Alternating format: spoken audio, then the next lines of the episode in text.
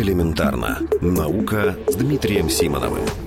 Дыхание девятой планеты – в нашей Солнечной системе открыт еще один очень удаленный объект. Открытие помогает понять, как устроена Солнечная система и ставит новые вопросы перед астрономами. Его неофициальное название L91. Впервые его наблюдали три года назад с помощью канадско-французско-гавайского телескопа, расположенного на Гавайях. Но доклад об открытии был сделан совсем недавно. L91 находится так далеко, что о его природе практически ничего не известно. Зато известна его орбита, и это очень интересно. Небесное тело вращается вокруг Солнца по очень вытянутой и далекой орбите.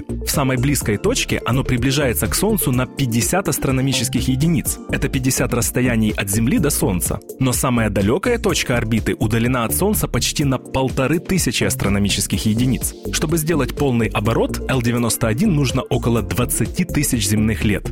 Что интересно, орбита небесного тела меняется. Считается, что в далеком прошлом гравитация какого-то крупного объекта выбросила его на расстояние 2000 астрономических единиц от Солнца. Но со временем оно стало подходить ближе к нашей звезде, и сейчас этот процесс продолжается. L91 интересен по нескольким причинам. Во-первых, его орбита позволяет лучше понять историю Солнечной системы. А во-вторых, считается, что подобные объекты могут находиться под влиянием девятой планеты, о существовании которой говорят некоторые расчеты. В частности, так считает американский исследователь Константин Батыгин, являющийся одним из авторов таких расчетов. Но его оппоненты обращают внимание на то, что орбита L91 лежит в плоскости Солнечной системы, а гравитация девятой планеты должна была бы наклонить ее. Поэтому загадок на окраинах нашей Солнечной системы все еще больше, чем ответов к ним.